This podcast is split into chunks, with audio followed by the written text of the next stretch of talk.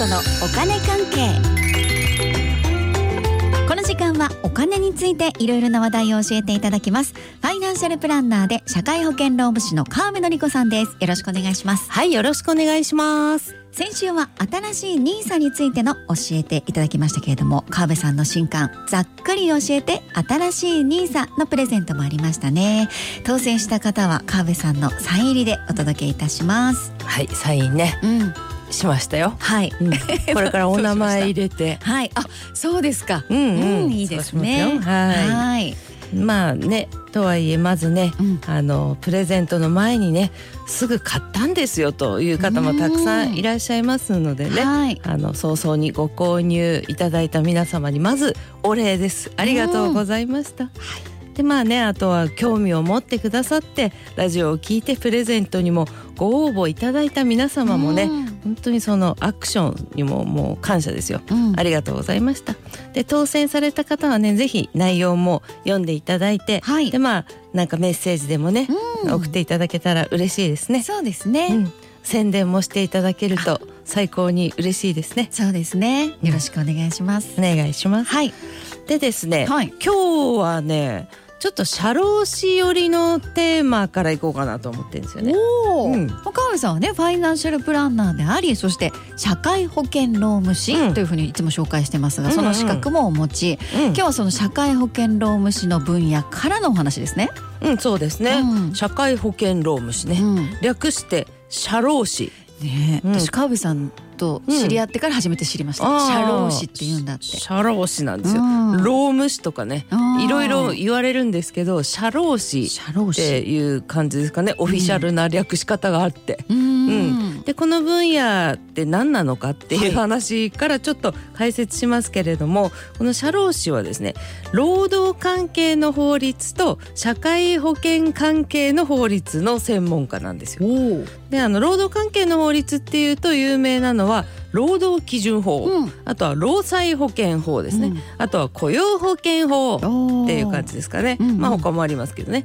あとはね社会保険関係の法律っていうと国民年金法うん、厚生年金保険法でしょ、はい。あとは健康保険法。この辺が有名ですかねまあいろいろありますけど、そこら辺の法律です。なるほど。労働関係の法律と社会保険関係の法律の専門家ということですね、うん。じゃあお金っていうよりは法律の専門家なんですね。あそうなんです。よ法律の人ですよね。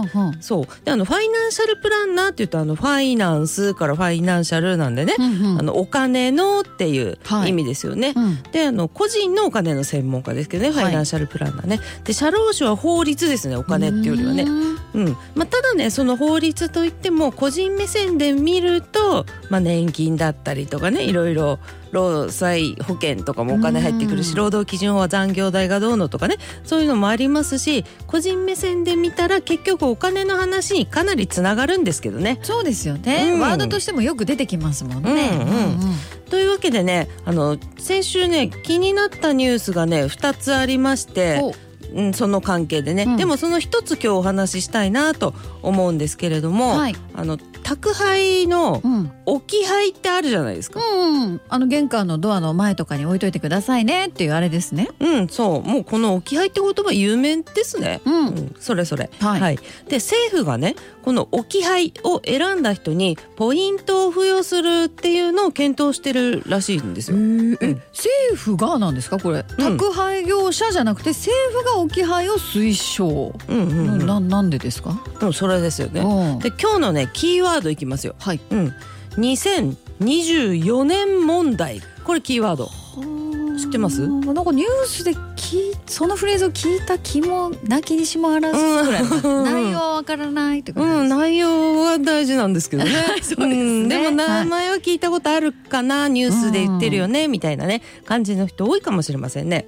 うん、これね2024年問題っていうのは来年2024年4月1日に労働基準法の改正。これで宅配業者なんかのねあの商業ドライバー。この労働時間が長いので時間外労働のね上限が下がるんですよね。まあ、目的としてはねこういったドライバーのあの労働環境改善ということなんですよ。なんとなく長い時間働いていて過酷そうな大変そうなイメージありません？あります。本当大変そうですよねでそれが改善されるように法律が改正されるんだったらいいことってことですね。まあねそこだけ見ればね、はい、でもねあのドライバーの労働時間が短縮されるってことは、はい、あの走っているトラックも結局減るってことになりますよね。はんでそれってねあの物の配達とかそういう物流が滞るというか今よりも大変になることも多いと思いません？そうかそうですよね。短い時間で配達するって言っても限界ありますからね、うん、あそれで置き配。そうなんですよ。ね。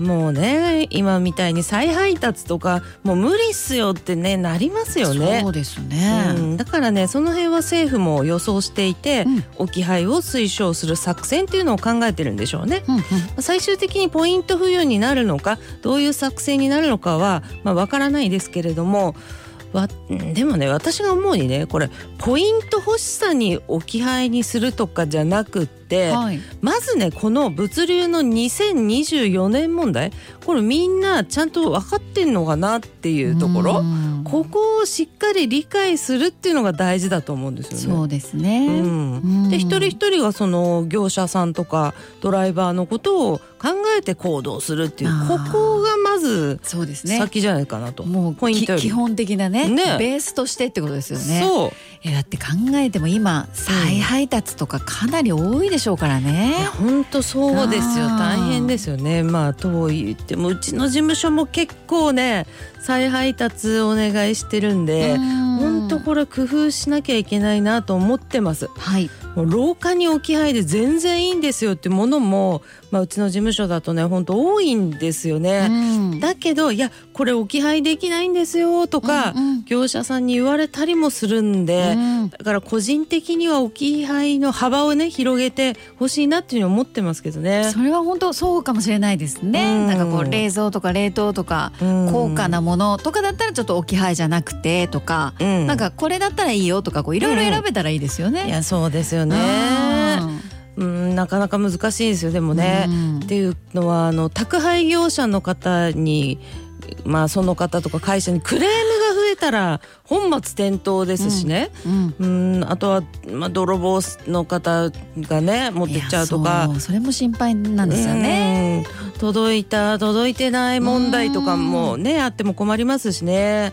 だからまあ宅配業者も自らがこう作戦を考えてると思うのでね、はい、まあそこをちゃんと考えて、この問題の根本ですねそこも考えると協力しようって気持ちにもなってくるじゃないですか。うん、そうですね、うん、だからそこを踏まえて我々もしっかり教育、力協力していくと、はい、まあ、そんな感じですかね。うん、うん、というかね、あの日本はどの業界も結構ねサービスがすごすぎて、うん、もう親切すぎてそれが当たり前みたいにお客さんたちがね我々がわがままになっちゃってるみたいなのちょっとあるような気がするんですよね。そうですね。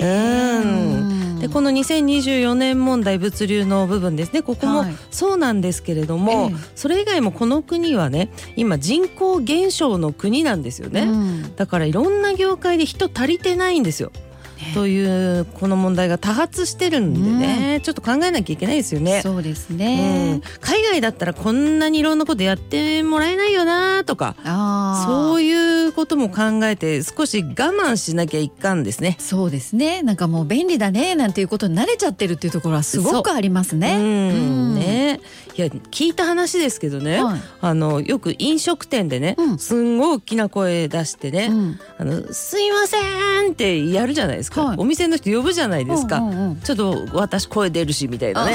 私やっとくよみそうそうそう、はい、大きい声ね、うん、あれなんかアメリカでは NG だとかね。えー、そうなんですか。うん。行くよみたいな顔されるんじゃない？逆に。ああなるほど、うん、ねそういうのもね、ね、あるからまあその辺も意識しながら少しずつ変えていかなきゃいけないかもねと。うん、本当そうかもしれないですね。うん、はい、今日は、えー、社労士の立場からということで、うん、宅配の置き配のお話を教えていただきました。ファイナンシャルプランナーで社会保険労務士の川辺典子さんありがとうございました。はい、ありがとうございました。